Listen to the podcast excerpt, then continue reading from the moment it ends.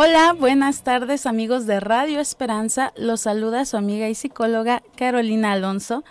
Aquí en este hermoso lunes 19 de julio, un hermoso lunes caluroso. Ya, ya las lluvias estaban haciendo un poquito de estragos, entonces hay que agradecer este solecito. ¿Cómo están? ¿Cómo están ahí en casita, en el carro, en el trabajo? Espero que estén teniendo un hermoso día, que sus planes estén dando resultado y bueno, y que les espere el programa que tenemos preparado para ustedes aquí en Radio Esperanza el día de hoy. Estamos en su programa favorito, Saber para Aprender, Aprender para Triunfar. Y el día de hoy estamos con una súper invitada que nos va a abrir un poquito la mente en cuestión del juego en los niños. Sobre todo en estas vacaciones, porque ya estamos en época de vacaciones, papás no se vuelvan locos, hay alternativas, sabemos que la inseguridad, la pandemia, todo nos está afectando, pero hay alternativas para que nuestros hijos, ya sean niños o adolescentes, pues puedan eh, tener un buen un buen aprovechamiento de estas vacaciones, ¿no? Y no es nada más estén ahí en el sedentarismo. Y bueno, pues les quiero presentar a mi invitada de hoy. Ella es licenciada en psicología y tiene un diplomado en terapia de juego. Por eso el día de hoy es la elegida para hablar de esto, ¿no? El tema es el juego en pandemia. Y bueno, pues muchas tardes. Ay, muchas tardes, hoy no más. Buenas para todos, como esta. Buenas tardes, Diana. Hola, buenas este, tardes, Caro. Qué gusto. Y buenas tardes a todos los que nos están viendo en, eh, en este programa. Sí, sí, sí, sí. Aquí este, este lunes 19, pues eh, muchas familias, Diana, están invitados, eh, están involucrados, ¿no? En cómo vamos a, a vivir estas vacaciones con los niños, sobre todo los pequeños. Yo lo veo en mi caso personal, sabes que tengo un niño muy, muy activo por ahí. Entonces, pues a quien nos está escuchando por radio, nos está viendo por Facebook o nos van a escuchar por YouTube, por Spotify, pues nos gustaría que el día de hoy nos ayudaras eh, pues a encontrar alternativas. Claro que sí. Eh, bueno, pues, ¿qué alternativas podemos tener en los niños hoy en día? Muchas, ¿verdad? Pero claro, obviamente hay que entender primero que es del de qué se trata el tema del juego, porque el juego no nada más es como algo simple. Creemos que nada es para que los niños se distraigan, se diviertan, claro, pero también aprenden jugando. ¿O tú qué piensas, Caro? No, yo estoy segurísima que aprenden jugando, ¿no? De o explorando, ¿no? De hecho hay este pues métodos de enseñanza a través del juego, a través de la exploración y que han dado muy buenos resultados. Pero bueno, todo eso lo vamos a platicar en un ratito. Les quiero pasar nuestros números para que nos hagan llamadita a cabina. Es el número 464-690-9601. Nos pueden también mandar un mensajito por WhatsApp al 464-652-5000.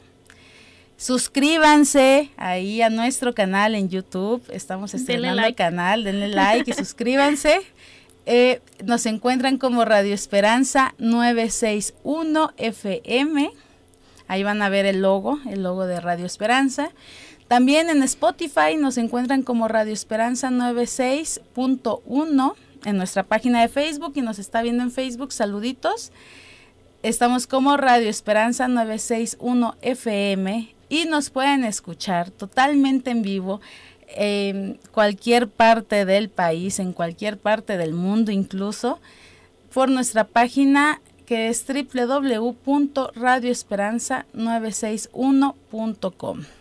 Y bueno, eh, una disculpa si por ejemplo, si por ahí ven manos moviéndose los de Facebook, este, cabezas, pues estamos totalmente en vivo, estamos acomodando aquí micrófonos, eh, haciendo que todo fluya en cabina, nuestro, nuestro apoyo en cabina, pues aquí están.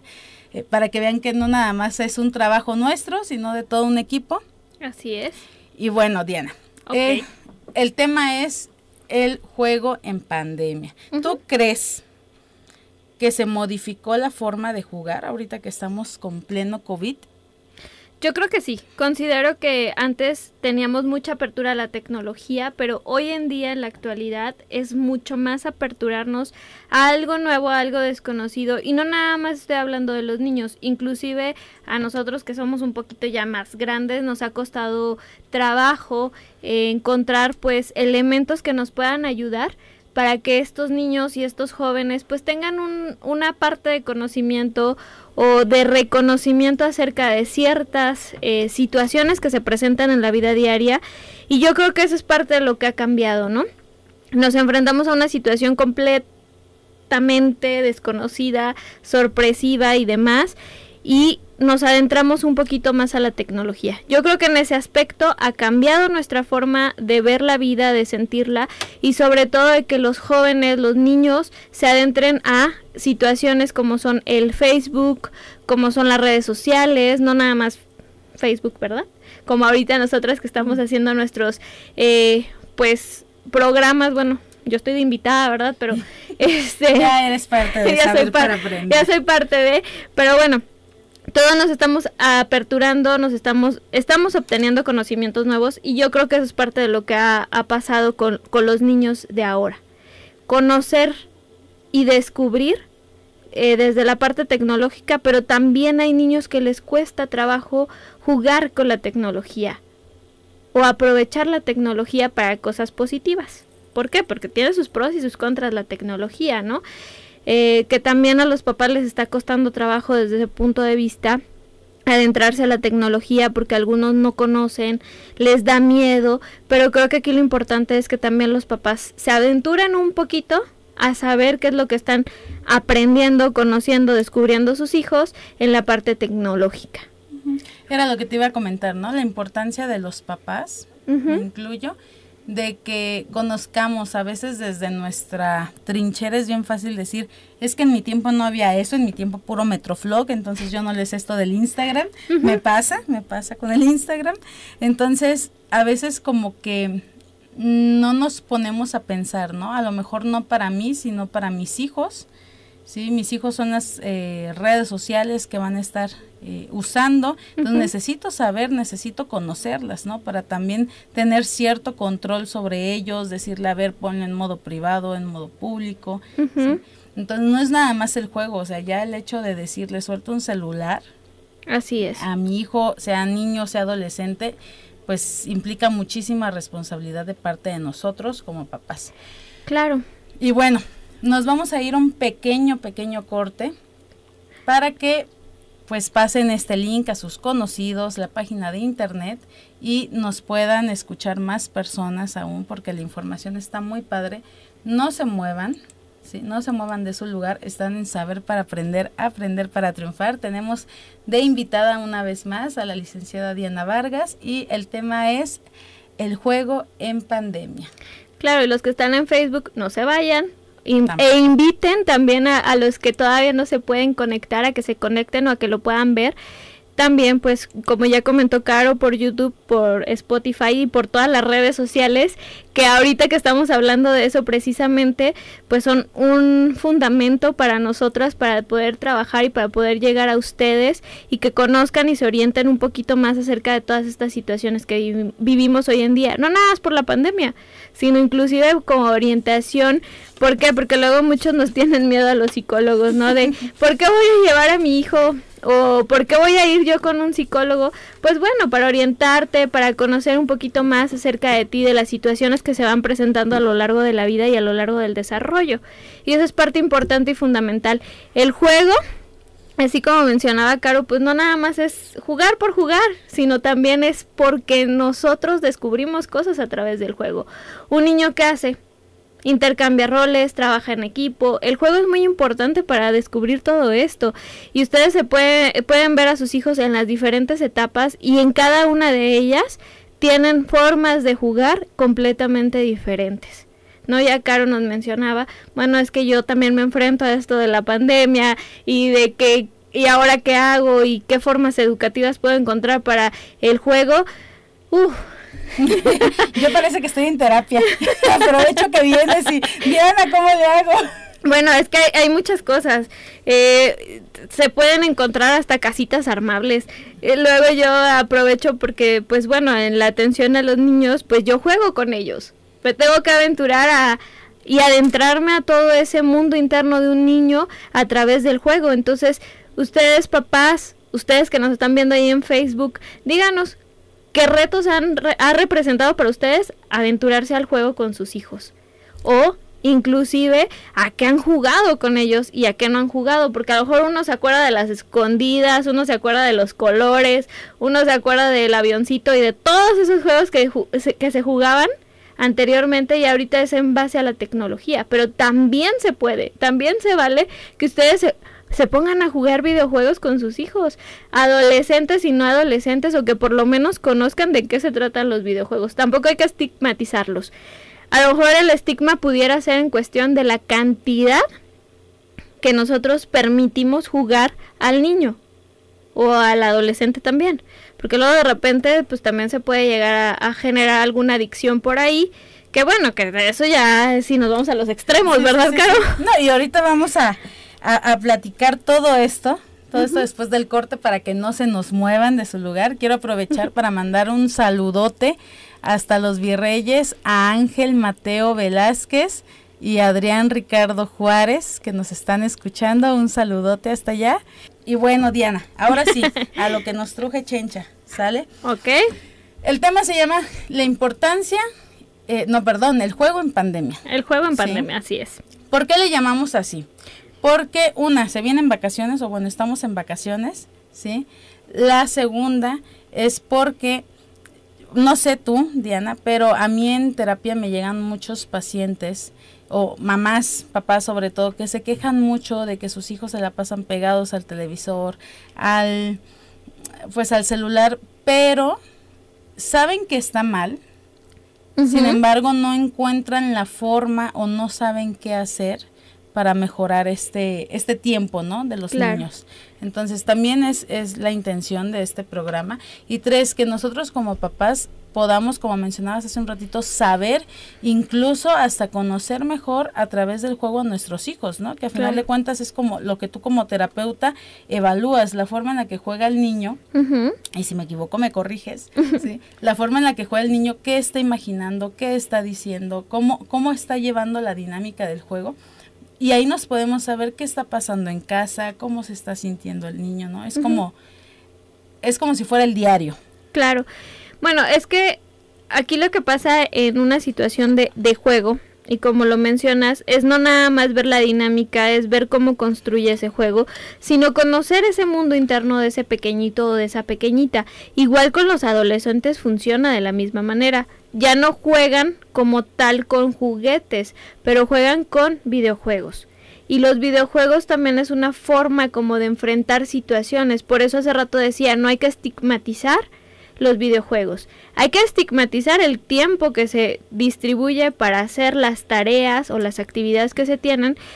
¿Por qué? Porque a veces pues esa es una forma de evadir o de enfrentar de una manera diferente nuestra realidad nos, como mencionaba también, nos pasa a nosotros como adultos, ¿no? Veo no veo Facebook, veo no veo las redes sociales, de qué me quiero enterar, de qué no me quiero enterar.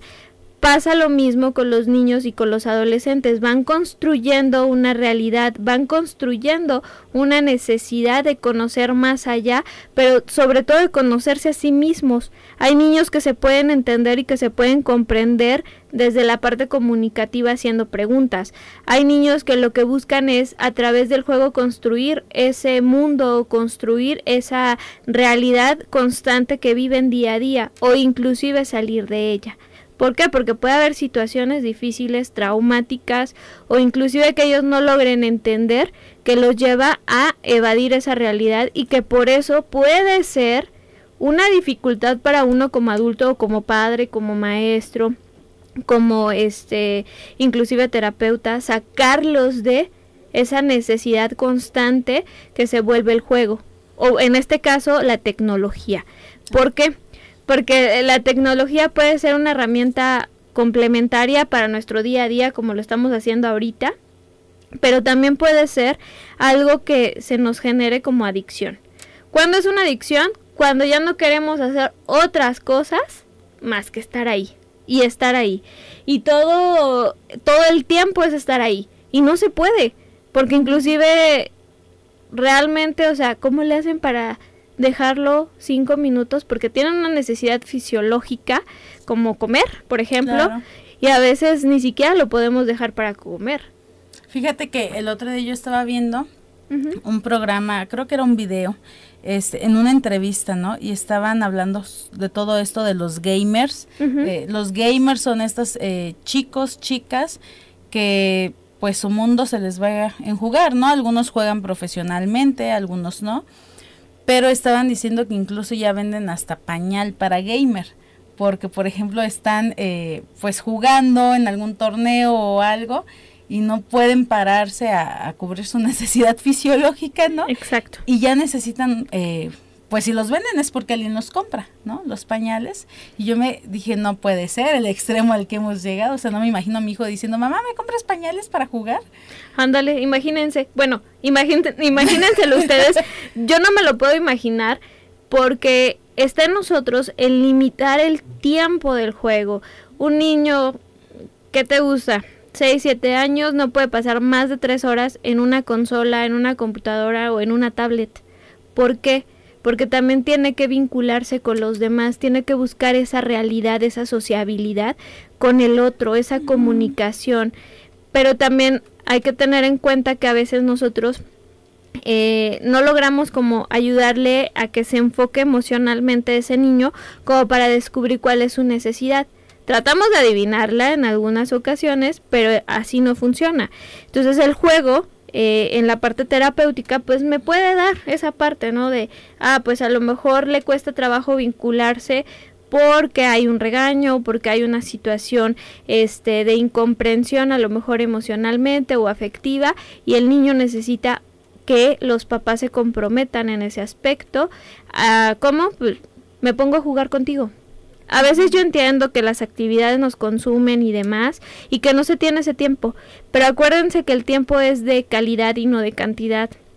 Entonces, si ustedes como como papás les ayuda este tip de darle más calidad a sus hijos, de, de, de que les importe un poquito más como o les llame la atención, digámoslo así, qué es a lo que juega, ustedes van a poder entender un poquito más ese mundo de su hijo o esas construcciones que él está teniendo en la vida diaria y que les puede ayudar también a descubrir alguna necesidad. Y de ahí partir para poder escucharlos, para poder este decirles, ah, eh, qué bueno, realmente estoy viendo que, que te gusta, que te impresiona, pero sabes qué, pues también está la parte donde no te voy a dejar que pases más de tres horas en esa consola o más de cierto tiempo. ¿Por qué? Porque ya no es sano para ti. Saludos, Inge, ¿cómo está? Aquí saludando, aprovechando para saludar a todos los que nos ven en Facebook. ¿Por qué? Porque es importante pues también, también esta parte, ¿no? de poder darme cuenta que el otro está ahí y que yo estoy aquí también, que es parte del juego. Eh, como les decía, no estigmaticemos los, los, videojuegos, los videojuegos también generan trabajo en equipo, también generan que este su coordinación motora o inclusive su cuestión este visoespacial se vaya desarrollando poco a poco.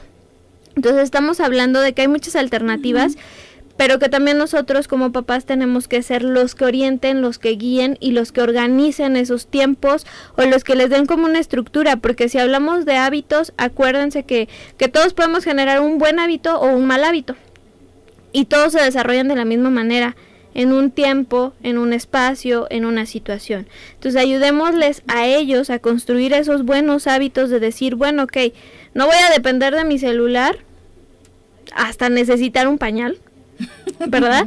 O de, o de mi este consola o de ciertas situaciones que vienen desde el otro, sino también yo voy a empezar a construir cosas desde mí. Acuérdense que también eh, en esa etapa de la infancia, de la adolescencia, la autoestima es muy importante. Yo creo que si en la adultez Necesitamos los halagos, necesitamos como ciertas situaciones de reconocimiento en la infancia y en la adolescencia es mucho más necesario. Entonces es por eso que yo los invito a que participen con ellos, a que conozcan su juego. Si es a las escondidas, jueguen un ratito con ellos. Si es a brincar, brinquen con ellos. A lo mejor no lo van a hacer de la misma forma en que ellos, porque pues uno puede ver un niño de dos años, parece un chapulín y a lo mejor uno ya no parece un chapulín, ¿verdad? O sea, ya es más este... Por el cuerpo nada más. ya es más pesado a lo mejor, este, inclusive para nosotros movernos, tener esa posibilidad psicomotriz. Pero si nos vamos al desarrollo es importante, todos necesitamos tener movimientos y si no cuando hablamos, fíjense cuántas veces no movemos las manos. ¿no? Porque estamos desarrollando toda esa cuestión corporal. El juego es meterme a la parte corporal para poder entender inclusive mi mente. Es conectar con mi mente. Ok, sonó muy profundo, Diana. Felicidades. Bueno, a ver, en pocas palabras, ¿sí? ¿Cuál es la importancia de que mi hijo juegue? Sean videojuegos o no sean videojuegos, sean las traes, sea la roña, lo que sea. ¿Cuál es la importancia de que mi hijo juegue? ¿Por qué es importante dejarlo jugar? Porque se está desarrollando, porque está, está creando, está imaginando, está conectando esa parte emocional y está permitiendo que nosotros conozcamos todo lo que sucede con él. Por eso es importante el juego. Y hace rato Caro dijo, ay, como que me equivoqué porque iba a decir la importancia del juego y el programa se llama El juego en pandemia, pero realmente eh, van de la mano. El juego en pandemia va a ser muy importante. ¿Por qué? Porque están desarrollando y están construyendo un entendimiento de lo que para ellos significa la pandemia. Estar encerrado en mi casa, ¿qué significa? ¿No? Si a nosotros como adultos nos cuesta trabajo porque... ¿Y cómo le hago? Porque tengo que salir a trabajar. Ah, ok. Sí, tengo que salir a trabajar. Pero imagínense ellos que pidan ir al parque, que piden este, no sé, ir a ver una película porque les gusta el cine, que piden ir a moverse, porque es movimiento el juego. Entonces, imagínense si nosotros no podemos movernos, a ellos qué tan difícil se les hace. Desde lo corpóreo, claro. En cuestión de mente, pues es por eso que se que ellos empiezan a crear y empiezan a, recrear también historias. La imaginación es muy grande y la fantasía también. Y en los niños es muy, ¿cómo decirlo? Funcional. Muy funcional, así es. Es muy funcional la fantasía porque de ahí ellos van generando estas ideas de salir adelante, que también tiene sus contras, ¿no? algunos niños pues les genera ansiedad, algunos niños les ha generado alguna depresión, alguna situación como de es que ya no veo a mi maestra y pobrecita de, pobrecita de mi maestra de estar sola, o sea, se preocupan, llega a ser angustiante para ellos. Es por eso que yo los invito a que jueguen, porque la importancia del juego para los niños es esa, no quedarme estancado, no quedarme ahí sin moverme.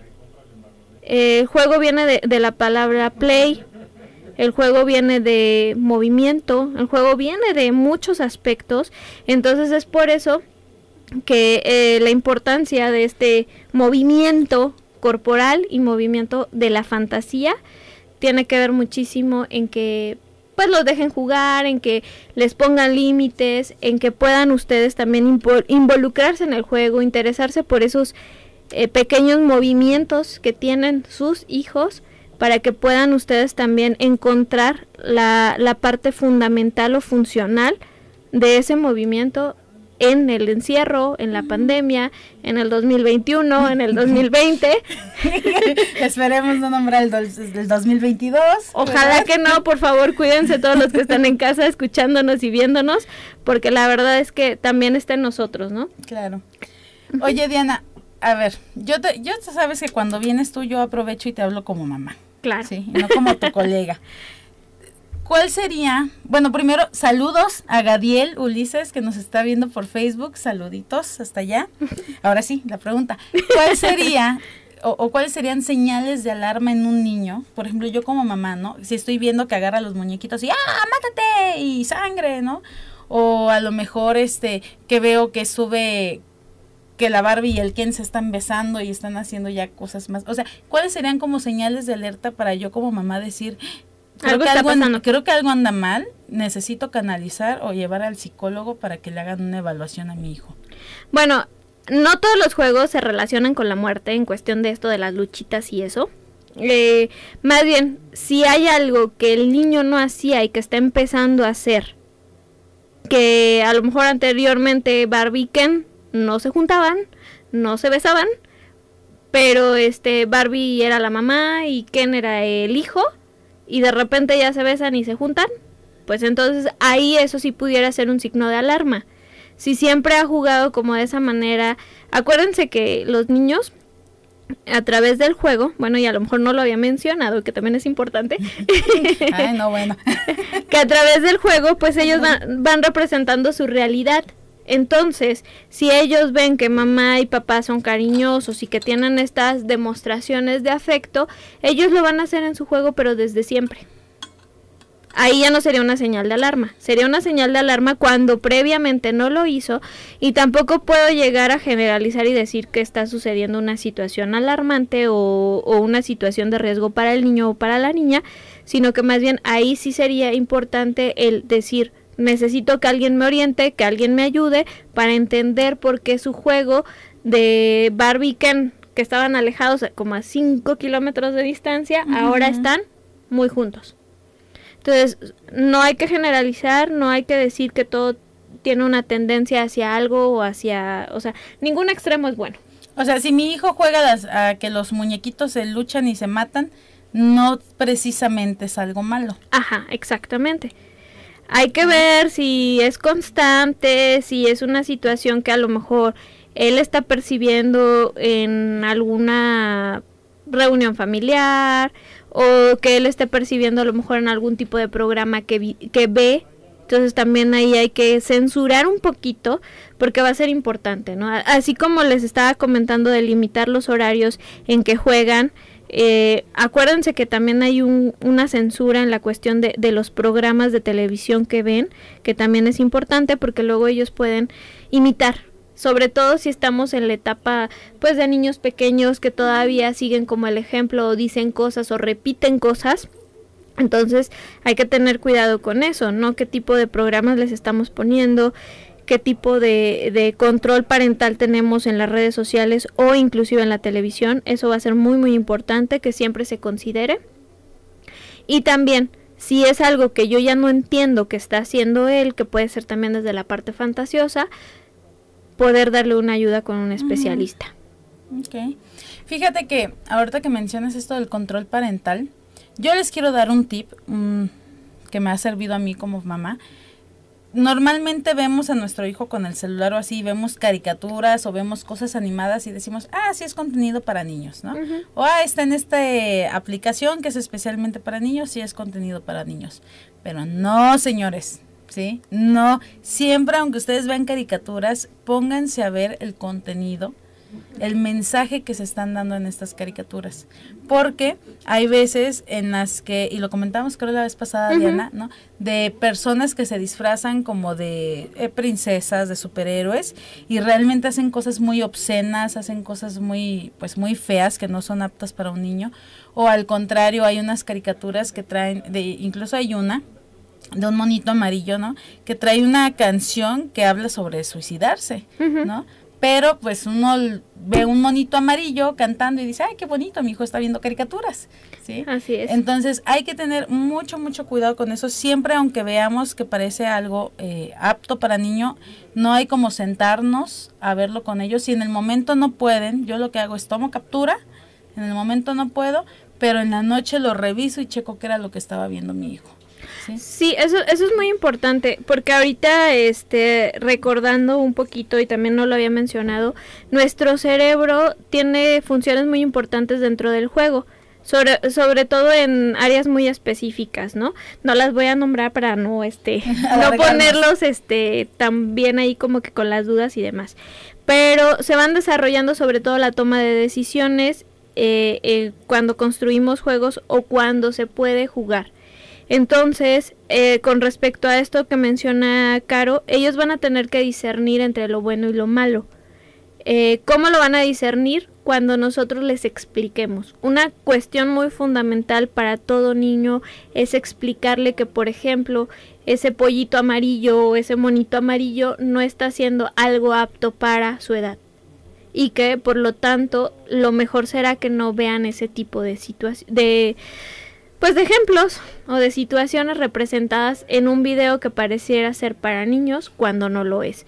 Eh, me pasó algo muy curioso, también me enseñaron un video de pues de un artista, de una cantante que pues está teniendo muchos movimientos eh, que a lo mejor los niños no captan como como malos. O sea, está perreando, pues. Ajá, así es. No quería decir la palabra, pero bueno, ya, ya claro que se animó a decirla. Entonces, ¿cómo, ¿cómo desde estas partes se les sexualiza a los niños? Entonces, en ese sentido sí hay que tener cuidado, porque esto los pone en riesgo. Los pone en riesgo en tener que adelantarse a una etapa que todavía no están a veces nos podemos enfrentar con, pero es que mi hija ya parece adolescente porque se quiere poner ombligueras. Pero ¿por qué se quiere poner ombligueras? Tiene cinco años la niña, ¿no? O es que, este, a los cuatro años que me responde ya es una adolescente. No, no es una adolescente. Ella está queriendo como entender el porqué de las cosas o de las situaciones. A lo mejor ya no va a preguntar, ¿y por qué esto? ¿Y por qué aquello? como a los dos o tres años pero a los cuatro años todavía sigue construyendo pues eh, una parte fundamental de entender su medio, de, entender su contexto y de explorarlo. porque en la actualidad pues ya tenemos eh, quien perrea, ya tenemos quien se viste con la ombliguera, ya tenemos quien se viste. Y digo, no estoy como criticando ni mucho menos. No es malo, o sea, diciendo que es malo, sino que más bien hay que afrontar la edad de la personita que tenemos enfrente, explicarle y darle como una orientación y poder decirle, cuando tengas una edad que yo crea conveniente para que utilices ese tipo de playeras, pues está muy bien, pero ahorita no, porque eres una niña que se está desarrollando y que está teniendo cambios, ¿no? Porque son los cambios tanto de la imaginación como físicos y que en algún momento dado, pues a lo mejor ustedes como padres deciden darle la oportunidad de que se ponga una ombliguera. Oye, pero yo encuentro problema en el cómo se lo explico, porque eh, no sé, por ejemplo, en este caso, ¿no? Del monito amarillo que tiene una canción que prácticamente habla de que se quiere suicidar. No sé, si mi hijo tiene 6, 7 años y le digo, no quiero que veas esta, eh, en específicamente esta caricatura, porque tiene cosas que no son aptas para niño, ¿no? Y me va a preguntar, ¿qué? ¿Por qué no lo puedo ver? ¿Qué no es apto para mí? ¿Por qué? a lo mejor él no tiene conocimiento de lo que es el suicidio como tal, ¿no? Entonces, ¿cómo se lo puedo manejar para no sobreinformarlo o no informarlo además? pero que al mismo tiempo él se quede satisfecho con la respuesta que yo le dé, porque un porque soy tu madre y yo lo digo, pues no le basta, ¿verdad? No, claro que no. Bueno, primero hay que preguntarle a él, ¿qué es lo que no entiendes? ¿Qué es lo que te llamó la atención de la canción? ¿Por qué te gusta? Cuando Él nos dé esa respuesta, nosotros podemos encontrar una forma mucho más fácil de explicarle el por qué no sería bueno o el por qué no es sano que siga viendo a este eh, muñequito amarillo que se quiere matar. Porque no hay otra forma de, disfrazar esta O sea, sí se lo digo. Porque él está cantando algo donde dice que se quiere matar no necesariamente que se quiere matar, pero sí a lo mejor está muy triste, no sabe qué hacer con, con su tristeza, no sabe cómo manejarla y entonces no, no creo que sea bueno que tú sientas o que tú veas que ese niño o que ese muñeco, porque también hay que ver qué representa para él, ¿no? A lo mejor representa, ay, es que se parece a este a mi peluche. Sí, yo yo por ejemplo a ese muñequito le veo cara de perro, ¿no? Lo veo como perrito y un este un amiguito de mi niño que conocimos decía que era un monstruo. Entonces, acuérdense que, que cada uno de nosotros construimos conceptos completamente diferentes. En los niños se le llama símbolos. O sea, están simbolizando o están representando esa situación en la cara del perrito, en el monstruo. Entonces es por eso que cuando él les dé la respuesta que él necesita escuchar, o sea, lo que él necesita escuchar más bien, ustedes le pueden dar una respuesta de la tristeza, de que no sabe cómo manejarla y a lo mejor no tiene quien lo ayude a manejar esa tristeza y que es por eso que es mejor no escuchar ese tipo de canciones. ¿No? Porque cuánto, cuántos como adultos no nos autoflagelamos con las historias tristes en las canciones, en las en muchas cosas, ¿no? Entonces es por eso que, que tenemos que escuchar al niño, que tenemos que preguntarle cuál es su duda, directa o indirectamente, ¿no? ¿Por qué te llamó la atención? ¿Qué es lo que te gusta de la canción? Eh, ¿Tú qué cara le ves al monito? Y enfrentarlo un poquito con las emociones también para que él vaya pudiendo como reconocer e identificarlas en sí mismo, porque a lo mejor también podemos enfrentarnos de que le llama la atención eh, la, la canción o el baile o el muñeco porque se está identificando con él por algo, por alguna situación. Igual no necesariamente quiere decir que el niño se quiera suicidar, aclaro, sino que probablemente se ha sentido triste y a lo mejor ese muñequito representa su tristeza. Okay. O sea, siempre hay que leer entre líneas. Así es. A los niños. Ay, qué complicado. no es complicado. Es, padre trabajar con los niños, la verdad. es, disfrutable. Oye, y otra pregunta. ¿Por qué?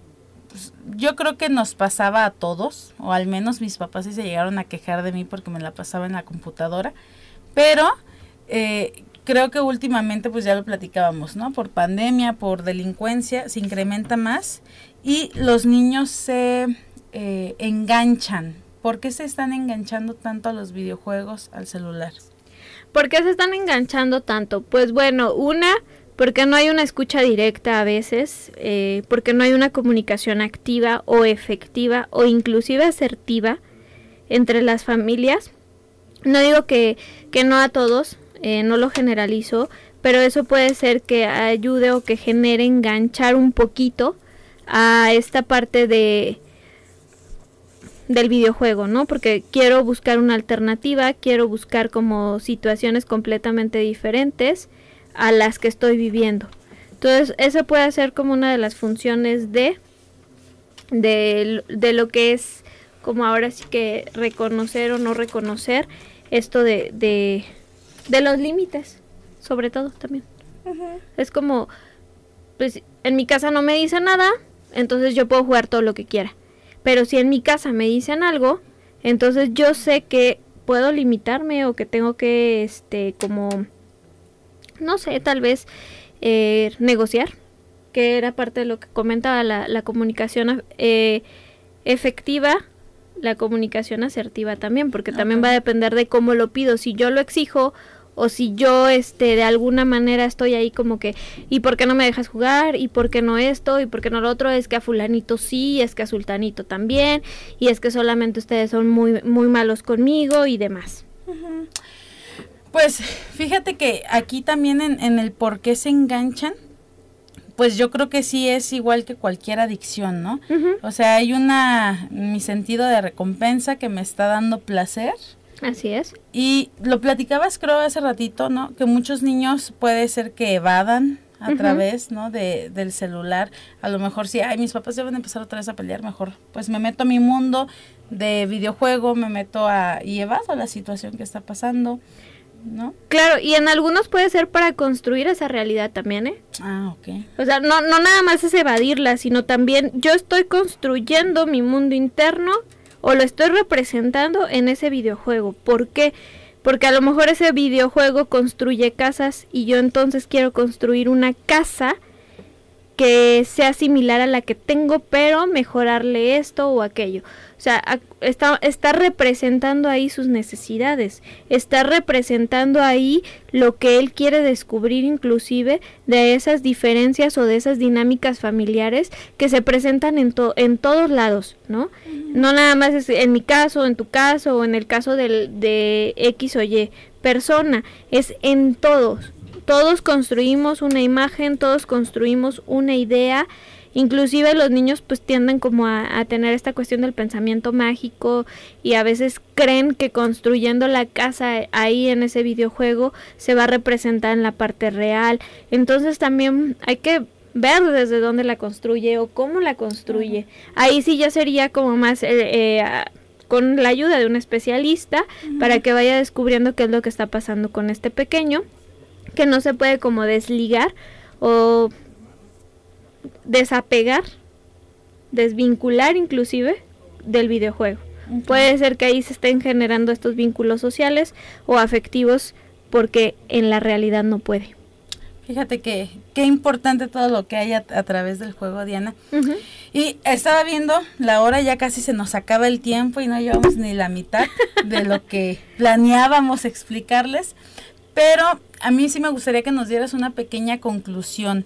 Eh, qué juegos son buenos, qué juegos son malos, este, cuáles son los beneficios de que jueguen las eh, los contras, ¿no? De los videojuegos también. Bueno, los beneficios del juego es que el niño está en movimiento, que el niño está desarrollando, que el niño está creando, que el niño se está familiarizando con todo su entorno y que de alguna manera desde esa desde ese desarrollo, desde ese crecimiento él va a poder ser un adulto diferente, ¿no? O él va a poder determinar qué situaciones le van a ser eh, de ayuda y cuáles no. Eh, va a entender reglas, va a entender límites, va a entender seguimientos, si desde el juego los puede entender, ¿sí? Eh, ¿Qué otras cosas, qué otros tips pudiera hacer? Que em, se adentren un poquito a jugar juegos como vamos a andar en la bicicleta, te voy a enseñar a andar en patines, que tengan que ver con ese movimiento. Creo que ajá, creo que ahorita la parte corpórea sería muy muy importante sobre todo por la pandemia, porque estamos hablando de que hay muchos niños con ansiedades, de que hay muchos niños que pues de alguna manera también temen a la parte social hay que ayudarlos a salir un poquito de, esa concha, de esa zona de confort y también pues hay que ayudarlos a que entiendan que, que también se tienen que cuidar. Sí, porque también estamos hablando que desde la parte familiar pueden estar expuestos. Entonces yo creo que ahorita lo importante es que ellos conozcan cuáles son los límites de su cuerpo y trabajar con la parte corporal, ayudarlos a entender que su mundo no está este, expuesto, no está evidenciado, hay que escucharlos, negocien con ellos, eso, eso sería demasiado importante, las negociaciones que ustedes puedan tener. Eh, digo, en este caso de los extremos, cuando ya hay una como adicción, pues sí poner ciertos límites muy delimitados o muy específicos, muy claros para los niños. No sé si haya algo más que, que quieras agregar o que me haya faltado, Caro. Pues no, Diana, no, nada, este, ahora sí que lo explicaste en todo, ¿no? La, importancia de que, de que el niño juegue, eh, los pros y los contras, mencionabas algo bien importante, es lo corpóreo, que el niño esté en movimiento, incluso nosotros, ¿verdad? Pero eso ya es otro tema que hablaremos otro día.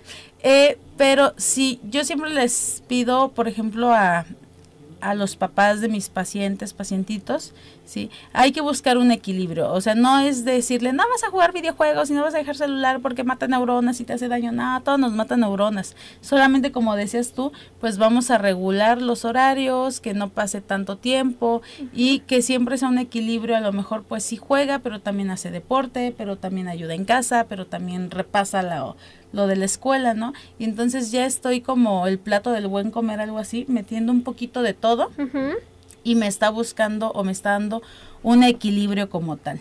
Aparte, yo estaba investigando y vi que, por ejemplo, jugar videojuegos sabemos que jugar eh, las traes, las escondidas, pues da mucho beneficio, ¿no? Claro. Pero jugar videojuegos también nos trae beneficios, así como nos trae eh, o nos perjudica.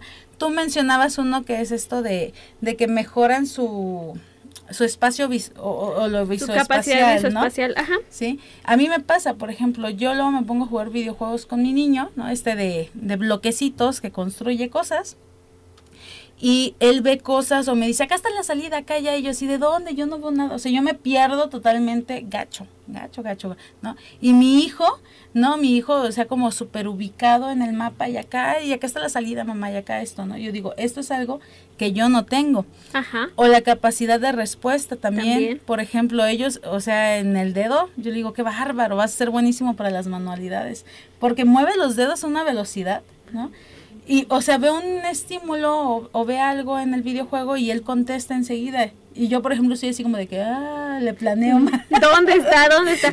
Bueno, es que tan solo, ok, a nosotros nos tocó jugar en maquinitas y a muchos de ustedes a lo mejor también les tocó jugar en maquinitas. Donde sale un botón. donde solamente tenías, no, y la palanca, y la palanca. donde solamente tenías que mover ciertas cosas, pero ya en un videojuego, como dice Caro, o sea, la rapidez de los dedos, que inclusive también eh, a la larga nos va a traer consecuencias como seres humanos, eh, anatómicamente Claro, hablando claro, y evolución y de evolución también, pero bueno, eso pudiera ser un, un contra, ¿no? Pero No, y si hubiera en exceso, o sea, Ajá, volvemos a lo mismo. Si hay un equilibrio, pues no tendría, no se me va a deformar el dedo. no, no, no. ¿Estás de acuerdo? Otra cosa, por ejemplo, es que si, si a sus hijos no les gusta leer, pónganlos a jugar videojuegos. ¿Por qué? A mí me funcionó.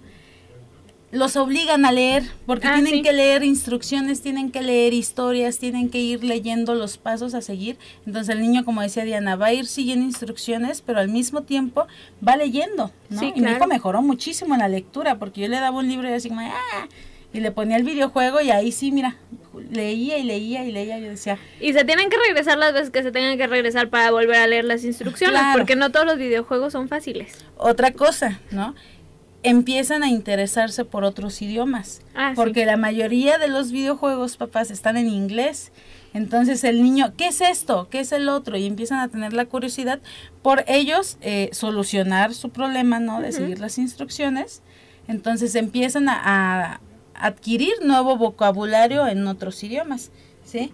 Entonces, todos estos son, son ventajas, el niño aprende a solucionar problemas, como decía Diana, en todos los videojuegos siempre hay una misión, Ah, sí. hay un, hay un reto a seguir, Un trabajo en equipo también. también trabajo en equipo, ¿no? Y fíjate algo bien importante, también nos ayuda como a socializar. Ujú. Sí, sí, sí. Aunque muchos dicen que el juego aísla al niño, por ejemplo, si mi hijo va a una fiesta y mi niño le gusta jugar este, este jueguito de bloques, ¿no? Y ahí hay otro niño que trae una playerita de este juego, Pueden Sí. conectar. tienen tema de conversación, hay más de que conectan. Entonces, tiene sus ventajas que jueguen videojuegos, pero pues sí, obviamente, y no quiero que nos linchen a nosotros por decir, usted me dijo que le diera la tableta, no, ¿sí? Mm, Todo con medida, en horarios y que cumpla con sus demás obligaciones, decía Diana, una negociación, ¿no? ¿Quieres jugar? Vas a hacer tu tarea primero. Efectivamente, yo creo que aquí lo más importante es esto, negociar. También recuerden, papás, si prometen algo, cúmplanlo. Porque Ah, los sí. niños son muy, muy... Eh, ¿Cómo decirlo? Eh, Sensibles, sí, orgullosos. no, sensibles. Iba- iba a- quería encontrar la palabra correcta, pero son muy sensibles a cuando les prometemos algo. Entonces, si ustedes negocian con él y le van a prometer que le van a comprar la siguiente versión del videojuego, cúmplanselo. Ok. Igual también si castigan y castigan con eso, no les digo que no lo hagan, pero en, en todo con medida, como decía Caro, porque si no también eso se vuelve como un reto para ellos y nos enfrentamos a situaciones completamente diferentes y en lugar de llevar a eh, una negociación o de llevar como un acuerdo o un tratado de paz, pues se puede volver como caótico. Aparte yo ya descubrí que castigar mucho tiempo la consola, el, el celular o la televisión también es perjudicial para uno como papá. ¿Por qué? Porque uno tiene que estar ahí con ellos, ¿no? Efectivamente. O hacen un relajo en la casa y entonces de cierto modo si uno a veces se ve apoyado por la tecnología, que no deberíamos, pero pues sucede, ¿no? Es la vida real. Efectivamente. Pues muchísimas gracias por estar aquí, Diana, el día de hoy. Eh, vas a seguir estando, vas a ver. Sí. Eh, esperemos en casa, amigos, en Facebook que nos están escuchando, que les haya gustado el tema. De verdad nos faltó muchísima información. Igual hacemos una segunda parte. Y sin más, pues Diana, muchísimas gracias. Estuvo muy padre, muy eh, profundo también el programa. Y bueno, en casa les deseo que tengan un hermoso lunes, que sigan teniendo un hermoso lunes